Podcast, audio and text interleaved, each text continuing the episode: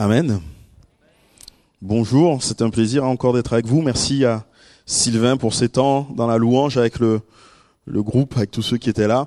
Nous allons maintenant nous tenir en instant devant le Seigneur et considérer encore un message. Alors ce culte va être un culte particulier. La semaine dernière, on l'avait annoncé, un culte avec euh, pour les enfants, un culte pour la famille. Donc ça va être vraiment un culte un peu différent. En tout cas, la prédication va être un peu différent de ce que on fait d'habitude, mais le message de Dieu sera quand même annoncé. Je ne sais pas si vous avez remarqué quand vous lisez les évangiles et si vous avez fait attention à la manière dont Dieu ou plutôt Jésus a des fois de d'être un peu déroutant dans la manière dont il a à, de répondre ou de, de parler de certaines choses. Alors qu'il est devant euh, ce, ce lépreux, enfin pas ce lépreux, cette personne qui est paralysée lui dit mais que veux-tu que je te fasse? Bien sûr, la, la, la, réponse coulait de source, mais Jésus, à certains moments, il, il, incite et va un peu plus loin, non pas pour choquer, non pas pour euh, pour choquer, mais tout simplement pour donner une bonne perspective en fait, pour qu'on voit les choses comme elles devraient être, comme Dieu lui s'attend à ce qu'elles soient. Ainsi, quand Jésus va parler dans la Bible et qu'il va faire référence aux enfants, il va le faire de manière positive. Et c'est vrai que lorsqu'on réalise ce qu'étaient les enfants à l'époque, c'est vrai que nous maintenant on a un lien euh, émotionnel, affectif très fort avec les enfants. À l'époque, c'était pas autant le cas puisque les enfants malheureusement étaient souvent victimes de maladies, mouraient en jeune âge et ainsi de suite. Mais Jésus quand même quand il parle des enfants parle d'eux de manière très positive. Quand on se rend compte notamment lorsque les disciples sont tous ensemble rassemblés, qui sont en train de se poser une question très importante, à savoir qui est le plus grand, qui est le plus important au milieu de nous? Ils se demandent ça parce qu'on sait que Jésus va arriver à sa fin, Jésus va mourir, il aura annoncé qu'il allait mourir, qu'il allait ne plus être au milieu d'eux, et eux, ce qui les interroge, c'est de savoir comment ils vont pouvoir continuer à vivre et qui va les diriger. Et alors qu'ils se posent cette question, Jésus va faire quelque chose d'assez étonnant, la Bible nous dit, il va prendre un enfant qui va mettre au milieu d'eux et va nous dire, je vous le dis en vérité, si vous ne vous convertissez pas et si vous ne euh, devenez pas comme les petits enfants, vous n'entrerez pas dans le royaume des cieux. Ici, Jésus est tout simplement en train de dire que pour entrer dans le royaume des cieux, pour avoir les clés du royaume, il faut devenir comme un enfant, il faut être un enfant, un petit enfant. Ailleurs, on trouve Jésus qui est en train de parler à ses disciples. Il les a envoyés, les 70, et alors qu'ils reviennent, ils disent, mais Seigneur, c'est merveilleux, nous avons vu le ciel ouvert, nous avons vu des miracles, même les démons nous sont soumis. Mais Jésus va dire, et il s'adresse pas à eux, mais il est en train de prier, je vous le dis en vérité, euh, je, suis, je te suis reconnaissant, Père, Seigneur du ciel et de la terre, de ce que tu as caché ces choses aux sages et aux intelligents, et que tu les as révélées aux enfants. Et là, Jésus est comme en train de dire que les enfants sont ceux qui ont la capacité de saisir les réalités du royaume de Dieu. Sont ceux qui, parce qu'ils ont un cœur d'enfant, un cœur qui est plein de foi, un cœur qui est prêt à recevoir, à, à, à, attraper tout ce que le Seigneur dit, ils sont capables de saisir les réalités du royaume de Dieu. Ce matin, je voudrais vous dire que je vais nous considérer, je vais vous considérer comme des enfants. Nous sommes tous des enfants. Et le but de ce matin, pour moi, c'est qu'on puisse aller et réaliser cette parole cette vérité qu'on trouve dans la Bible, tu es précieux aux yeux de Dieu. Qu'on puisse saisir cette réalité, tu es précieux aux yeux de Dieu. Ce thème a été le thème qu'on a abordé avec les enfants tout au long de l'année avec l'école du dimanche. Ils étaient là dimanche après dimanche, ils entendaient euh, ce message. Nous avons pris des passages dans la Bible qui nous parlent de, de Dieu, de son amour pour nous, de ce qu'il est capable de faire, de comment il veut que nous nous comportions. Et si on devait résoudre, ou plutôt résumer, pardon, toute la Bible en, une phrase, ce serait Dieu est amour. Dieu t'aime. Et parce que Dieu nous aime, parce que Dieu est amour, parce que Dieu t'aime, cela a des implications dans ta vie. Cela veut dire que tu es précieux aux yeux de Dieu. Cela veut dire que tu as de la valeur aux yeux de Dieu. Et cela va aussi avoir des effets importants. Et je voudrais qu'on considère juste ces effets. En considérant ce passage du livre des Corinthiens, 1 Corinthiens 7, 23. Vous lisez, vous avez été rachetés à un grand prix. Ne devenez pas esclaves des hommes. Vous avez été rachetés à un grand prix. Ne devenez pas esclaves des hommes. Et la première des choses que j'aimerais considérer, c'est cela. Vous avez été rachetés à un grand prix, rachetés à un grand prix. Ce n'est pas moi qui le dis.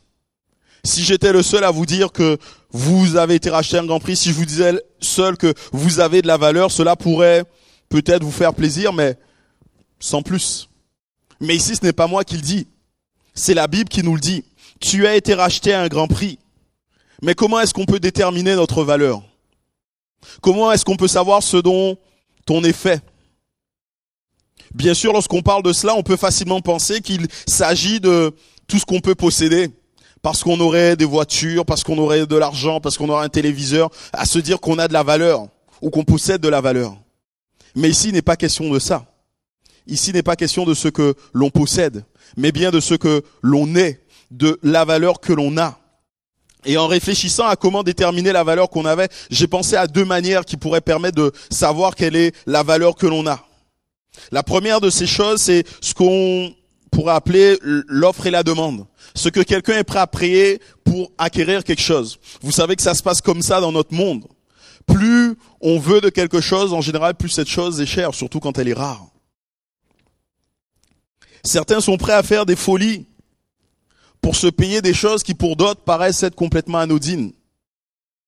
Combien est-ce que les autres sont prêts à payer pour certaines choses? Et en réfléchissant à ça, j'ai pensé à cet exemple, pour que ça soit clair pour tout le monde. Les timbres. Est-ce que vous savez combien coûte un timbre? Un timbre normal. Moins de 20 grammes, mm, un courrier normal. Est-ce que vous savez combien ça coûte? Non, moins d'un euro. 80 centimes.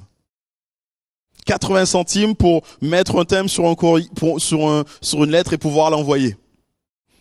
Pourtant, est-ce que vous savez quel est le prix du timbre le plus élevé au monde? 9 millions d'euros.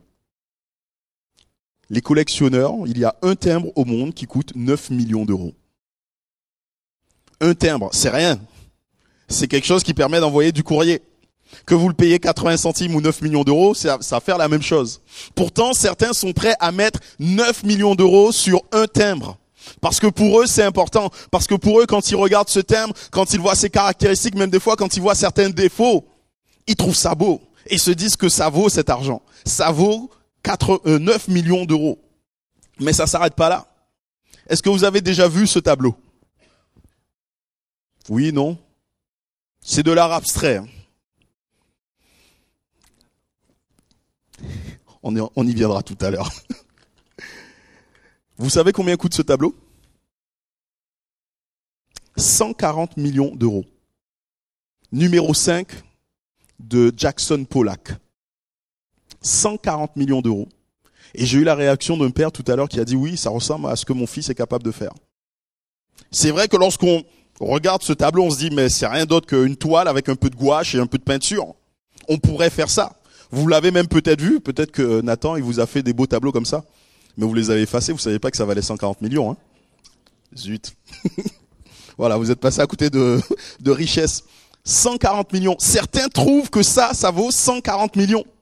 Et ils sont prêts à mettre là-dessus 140 millions. Personnellement, moi, je vous dirais que c'est de la gouache. C'est de la peinture et une toile. Et on va pas aller plus loin. Mais parce que certains pensent que ça vaut autant, jamais je ne pourrais m'acheter ce tableau parce qu'il vaut 140 millions. Ce qu'on est prêt à mettre. Une autre des choses qui permet de donner une valeur à quelque chose, c'est à qui cela a-t-il appartenu? Voyez-vous ces chaussures Usagées, sales, pas lavées? Elles ont coûté 190 000 euros. Parce que la personne à qui elles ont appartenu est quelqu'un de célèbre, qui les a utilisées dans une occasion spéciale. Ce sont les chaussures qu'avait Michael Jordan lors d'une finale NBA. Michael Jordan, c'est ce grand basketteur américain, je crois que c'était dans les années 90. Et ces chaussures coûtent 190 000 euros. Et soyez sûr que le propriétaire, celui qui les a achetées autant, ne va jamais les laver. Il va les laisser comme ça, parce que c'est comme ça qu'elles ont toute leur valeur. À qui elles ont appartenu avant? Combien on est prêt à mettre? Permet de définir la valeur d'une chose. Et si on doit considérer ces deux critères, comment est-ce que vous allez vous vous définir? C'est vrai que la Bible nous dit que nous avons été faits à l'image de Dieu. Donc on pourrait considérer que nous avons de la valeur parce que nous sommes faits à l'image de Dieu. Et quand la Bible nous dit que nous sommes faits à son image, C'est une belle chose. Dieu, nous le savons, une fois qu'il a créé l'homme, une fois qu'il a mis l'homme dans le jardin d'Éden, a dit, cela est très beau.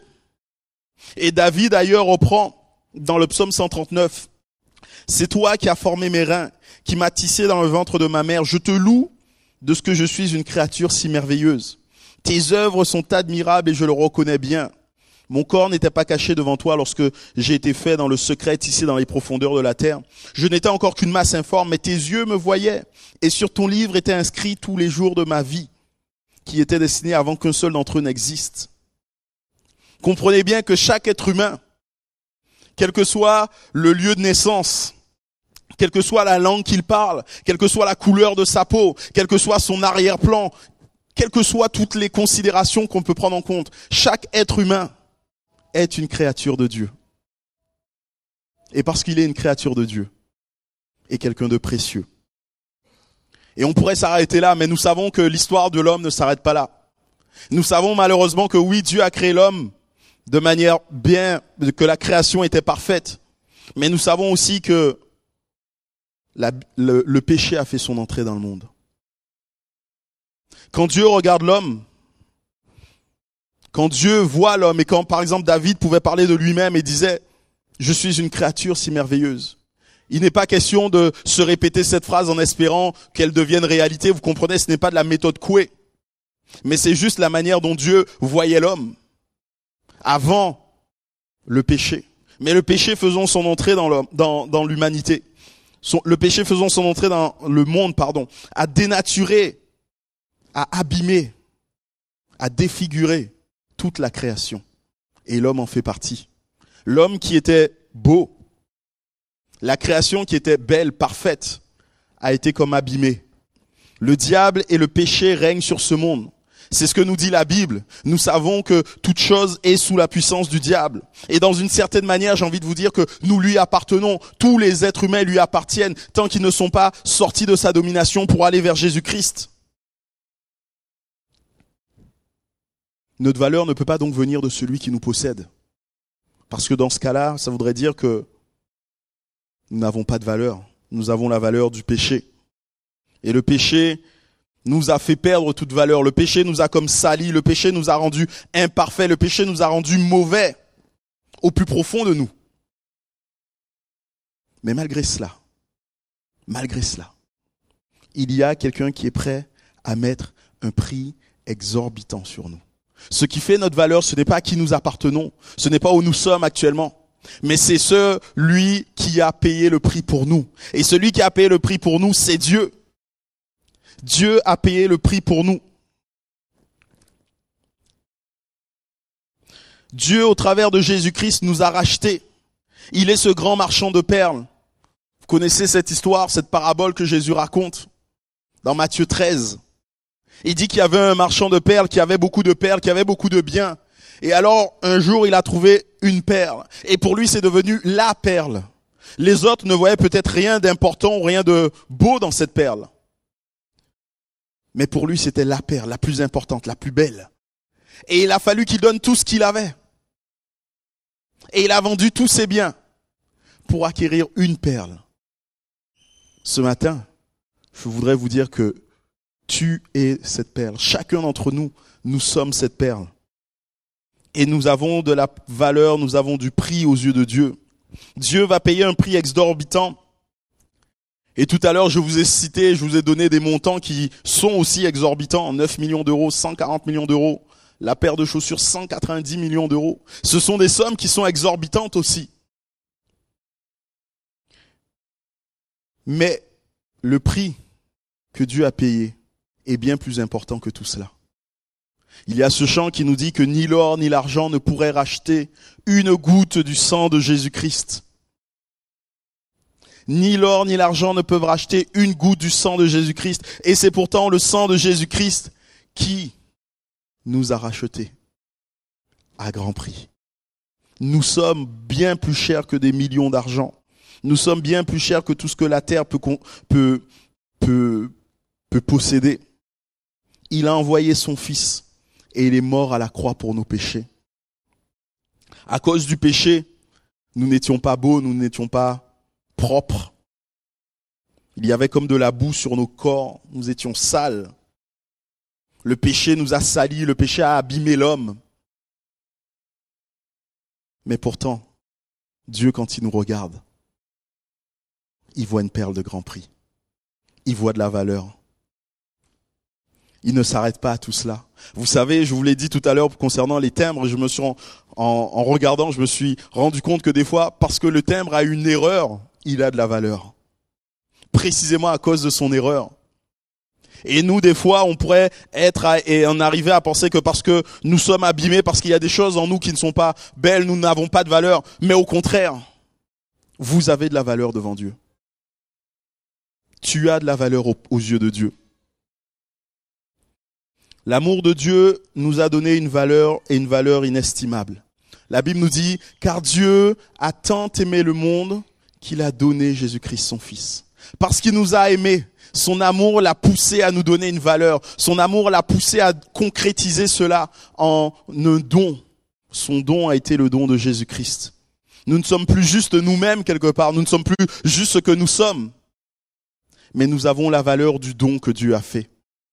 Et la valeur de ce don, c'est Jésus-Christ. La valeur de ce don est inestimable. La mort de Jésus nous a lavé de la boue du péché et nous a donné notre vraie valeur. Nous sommes maintenant ce que nous avons toujours été en lui.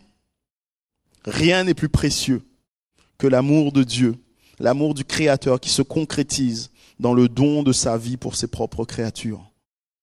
Nous avons de la valeur. L'amour de Dieu donne de la valeur, mais l'amour de Dieu va bien plus loin. Elle ne donne pas uniquement de la valeur, elle donne aussi quelque part un avenir. Car je connais les projets que j'ai formés sur vous, nous dit la Bible. Vous connaissez sûrement ce passage. Projet de paix et non de malheur, afin de vous donner un avenir et de l'espérance. Et ici, quand on lit ce passage, quand vous lisez tout le livre de Jérémie, vous vous rendez compte que le peuple d'Israël s'était comme éloigné de Dieu, pas comme éloigné de Dieu, c'était éloigné de Dieu. Et là, Dieu est en train de leur parler, en train de leur dire, je vais vous racheter. Je vais vous racheter un grand prix, vous allez devenir mien. Et parce que vous allez devenir mien, voilà ce qui va se passer dans votre vie. Je vais vous donner une nouvelle valeur, mais on ne va pas s'arrêter là. Vous allez avoir de l'espérance. Vous allez avoir un avenir. Et c'est exactement la même chose pour nous. L'amour de Dieu nous donne une valeur, mais aussi un avenir. Car Dieu a tant aimé le monde qu'il a donné son Fils unique, afin que quiconque croit en lui ne périsse point, mais que chacun ait la vie éternelle.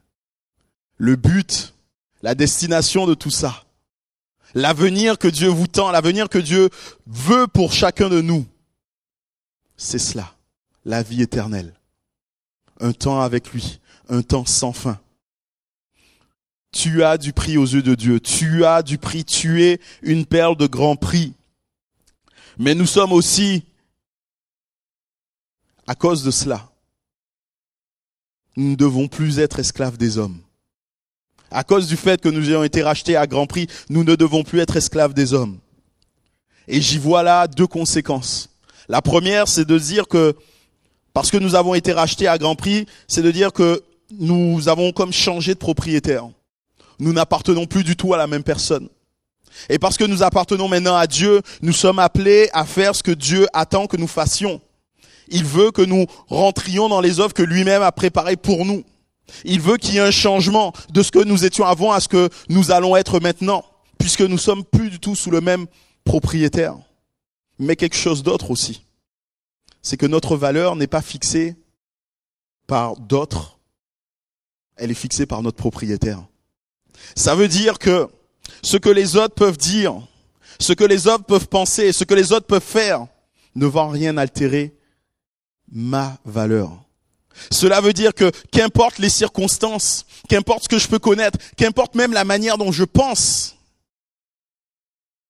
dont je me regarde, dont je me vois, cela ne peut pas altérer mon prix. Cela ne peut pas altérer ma valeur.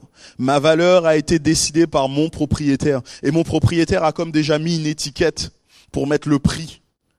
Et rien ne peut changer cela parce que c'est lui, je lui appartiens. Pour bien vous expliquer cela, je voudrais prendre, et je vous ai dit, on est dans un culte spécial pour les enfants. Est-ce qu'il y a des enfants au milieu de nous? Ou il y en a pas, j'en vois pas. Ah, il y en a. Non, j'en vois pas. Mais c'est pas grave, on est tous des grands enfants. Donc je vais vous raconter une histoire, comme j'ai fait ce matin au premier culte avec les enfants. Je vais vous raconter une histoire. Je vais vous prendre sur mes genoux et je vous raconte une petite histoire. Je vais vous raconter l'histoire des Vémiches. Vous connaissez pas les Vémiches? Les Vémiches, ce sont des marionnettes en bois. Elles ont été construites par Élie. Élie, c'est le sculpteur. Il vit tout en haut de la montagne dans sa grande maison. Et en bas, là, dans la vallée, se trouve le village des Vémiches. Et les Vémiches sont tous différents. Il y en a qui ont de gros ventres. Il y en a qui ont de grosses têtes, qui ont pas de cheveux, qui ont des cheveux, qui ont des chapeaux, et ainsi de suite. Ils sont tous différents, mais ils ont tous été faits par le même sculpteur, Élie. Les Vémiches ont une passion dans la vie. C'est de coller des gommettes. Ils passent leur journée tout entière à se coller des gommettes.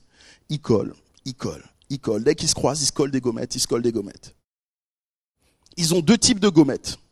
Comprenez bien qu'ils ne collent pas tout ça au hasard. Ils ont deux types de gommettes. Ils ont des gommettes qui sont en forme d'étoile, Ces gommettes-là sont réservées à ceux qui sont les plus forts, les plus beaux, les meilleurs. Vous savez, ceux qui ont une belle peinture, pas écaillée, qui est très belle. Ceux qui ont des talents, ceux qui savent chanter. Ceux qui savent faire des pirouettes, sauter au-dessus des boîtes. À ceux-là, dès qu'on les voit, on va leur coller des gommettes, on va leur coller des gommettes étoiles parce que ce sont les plus beaux, ce sont les plus forts, on veut les encourager. Et il y a les autres gommettes. Et il y a aussi les autres vémiches. Les gommettes, ce sont des ronds gris. C'est pour tous ceux qui savent pas faire tout cela, qui ont la peinture un peu écaillée, qui n'ont pas l'air beaux, qui tombent au lieu de faire des pirouettes, qui savent pas chanter. Et Punchenilo, celui qui est en vert, il fait partie de ces vémiches qui ne sait rien faire. Il a bien essayé de chanter un jour, mais les autres lui ont vite demandé d'arrêter de se taire. Vous savez, c'est comme euh, le bar d'assurance touriste. Ils ont essayé de l'attacher et dire non, s'il te plaît, ne chante pas. Il a bien essayé de faire des pirouettes, mais il n'a pas réussi à se rattraper, il est tombé, il a encore abîmé sa peinture, il a encore écaillé sa peinture.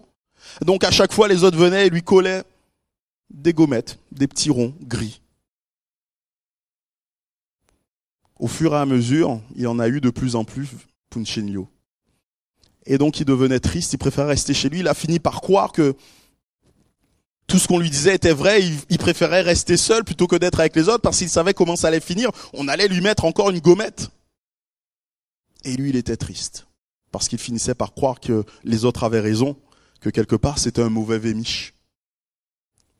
Mais un jour, Puncellino va faire la rencontre de Lucia. Une autre vémiche comme lui, mais elle a quelque chose de particulier. Elle n'a aucune gommette. Ni de rond, ni d'étoile. Comment se fait-il qu'elle ait aucune gommette? Pourtant, les autres ont essayé. Ils ont essayé de lui coller des, des, gommettes. Certains, quand ils la voient, trouvent qu'elle est très belle parce qu'elle n'a aucune gommette, donc ils veulent lui mettre une étoile. Et ils collent l'étoile sur sa jambe. Mais l'étoile, elle tombe. D'autres, en la voyant, au contraire, se disent, mais c'est étrange, elle n'a pas de gommette, c'est pas très beau. Donc il veut lui mettre un rond. Et il colle le rond sur son bras. Et il se passe la même chose. Le rond, il tombe. Puncellilo, lui, il est interloqué, il est surpris et lui demande, mais comment se fait-il que tu n'aies aucune gommette? Et là, elle lui répond tout simplement, mais c'est parce que je passe du temps avec Élie. Élie, lui dit-il. Ben oui, Élie, le créateur, le sculpteur, celui qui vit en haut sur la montagne. Va donc le voir. Passe un peu de temps avec lui et tu verras. Punchenilo, il se dit, est-ce que vraiment ça vaut la peine? J'aimerais bien aller voir Élie, le sculpteur. Mais je suis que moi-même. Je suis moi avec tous mes ronds. Je sais rien faire de particulier, je sais pas chanter, je sais pas faire de pirouettes. Est-ce qu'il va finir par m'accepter?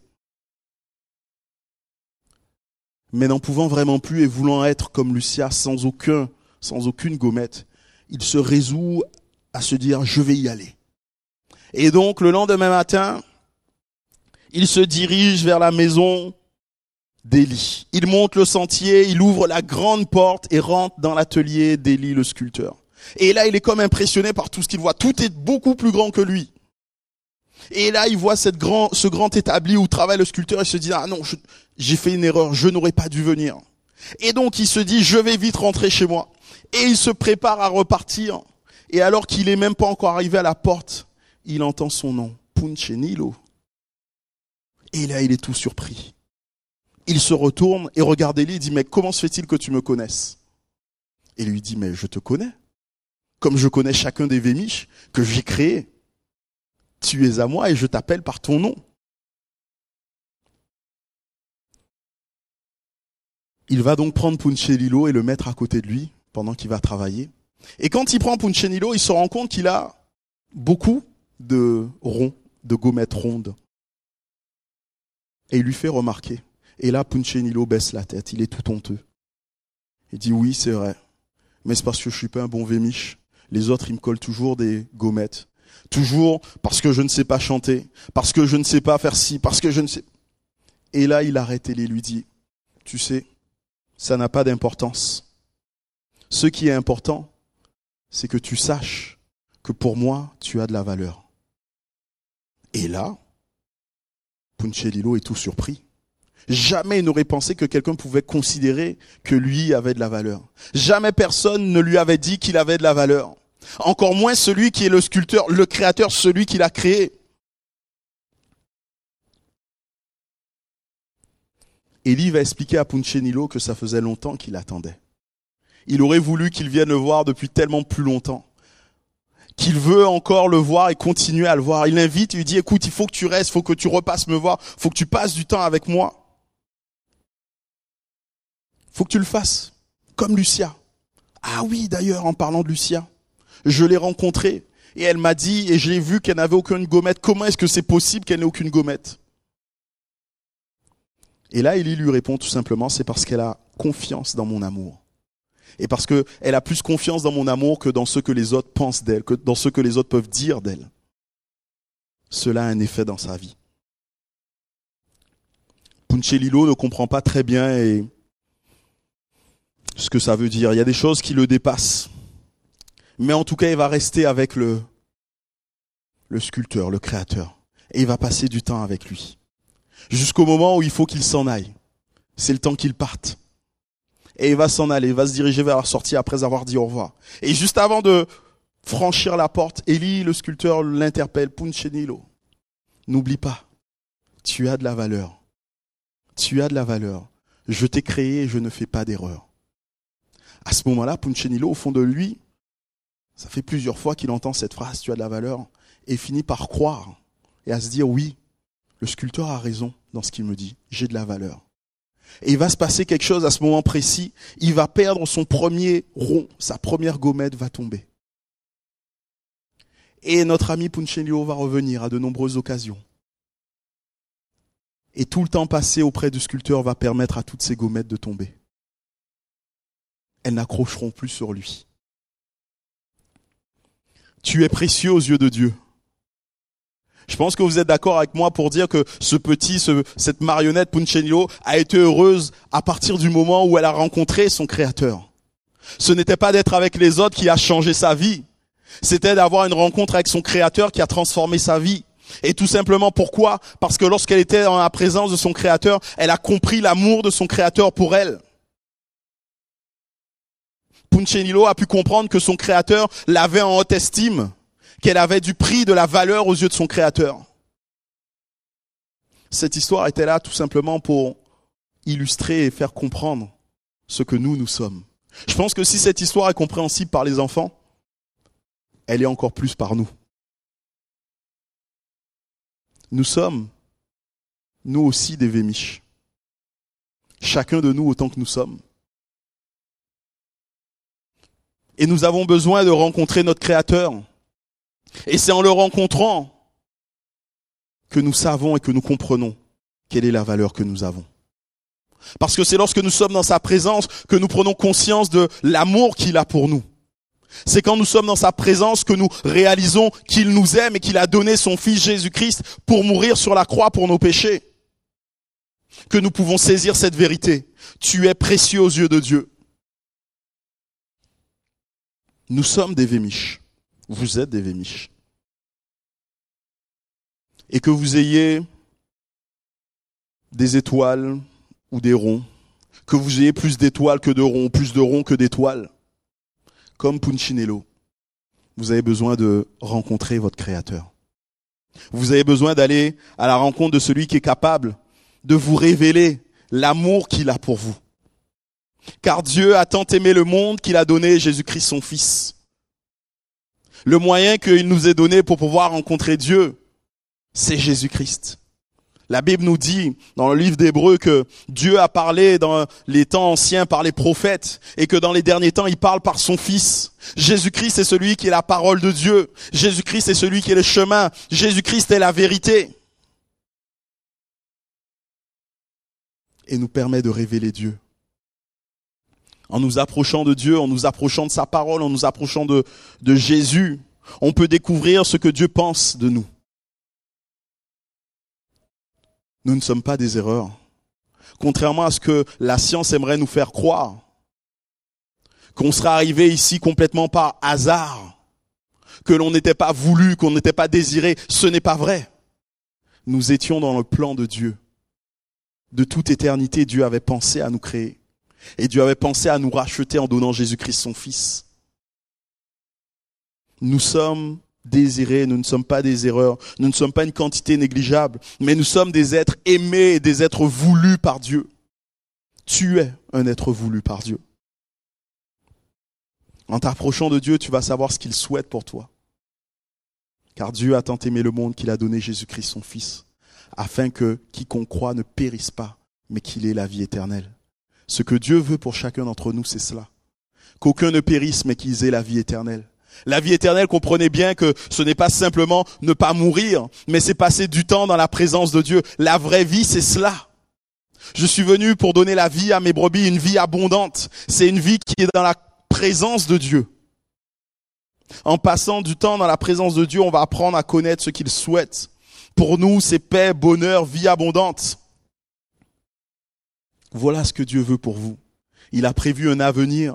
Il a prévu de l'espérance pour vous même au travers de vos pires douleurs. Je tiens à le préciser. Cela ne veut pas dire qu'il n'y en aura pas, non, il y aura des douleurs, mais même au travers de ces pires douleurs. C'est comme quand David dit, l'éternel est mon berger, je ne manquerai de rien. Vous connaissez ce psaume 23. Il commence ce psaume en disant que Dieu est tellement merveilleux. Et pourtant, il en arrive à dire quand je passe dans la vallée de l'ombre de la mort. Pas si, mais quand je passe. Parce que je ne manquerai pas d'y passer. Mais quand j'y passerai aussi, je ne craindrai aucun mal car Dieu sera avec moi. Parce que tu as de la valeur aux yeux de Dieu, Dieu ne t'abandonnera pas. Dans la Bible, dans la parole de Dieu, dans la présence de Dieu, vous trouverez aussi des paroles que Dieu a prévues que pour vous. On voit Jésus-Christ quand il était sur cette terre, avec un mot et une parole pour chaque personne qu'il croisait.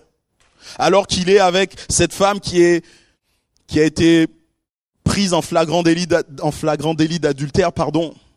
Il lui dit, mais où sont ceux qui t'accusaient? Je ne t'accuse pas non plus. Va et ne pêche plus.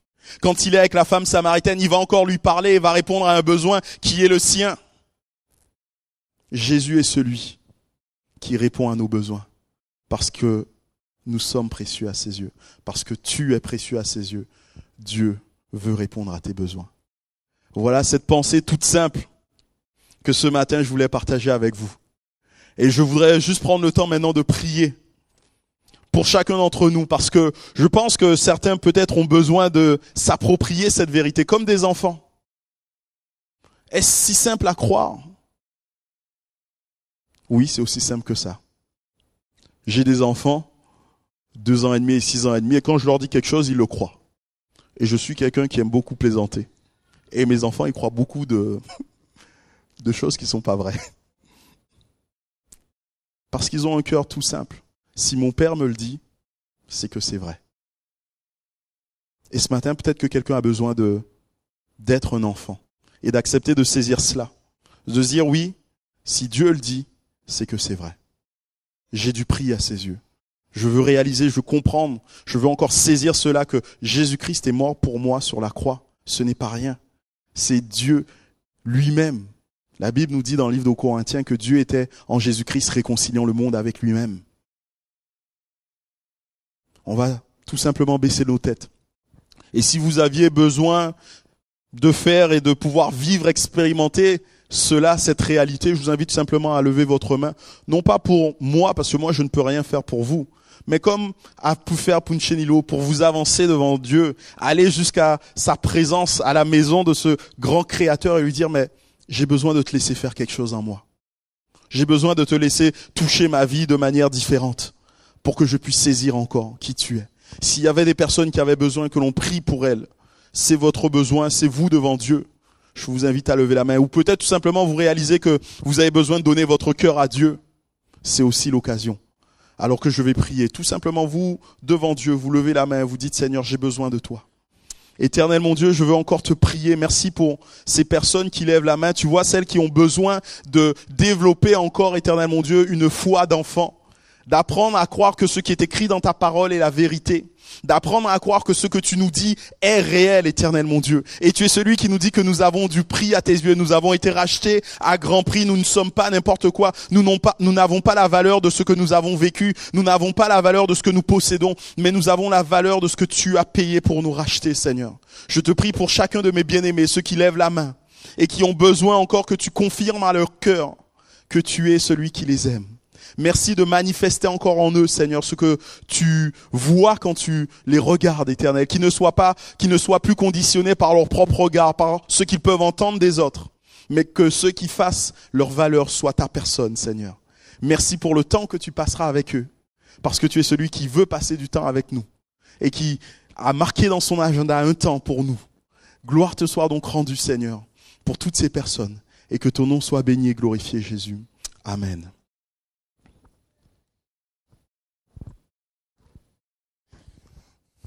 Voilà, merci à Christophe pour euh, ce partage de la parole. Nous allons avoir avant le temps d'annonce euh, une présentation d'enfants. Voilà, c'est un petit Victor, voilà, qui va arriver avec la famille. Voilà, Victor, neuf mois, c'est bien ça, hein? Ouais, ouais, neuf mois. Voilà, le deuxième de la famille. Tout joli, mignon, comme tout. Voilà, un couple franco-brésilien. Alors, deux chances là pour la Coupe du Monde. voilà. Alors, présenter un enfant au Seigneur.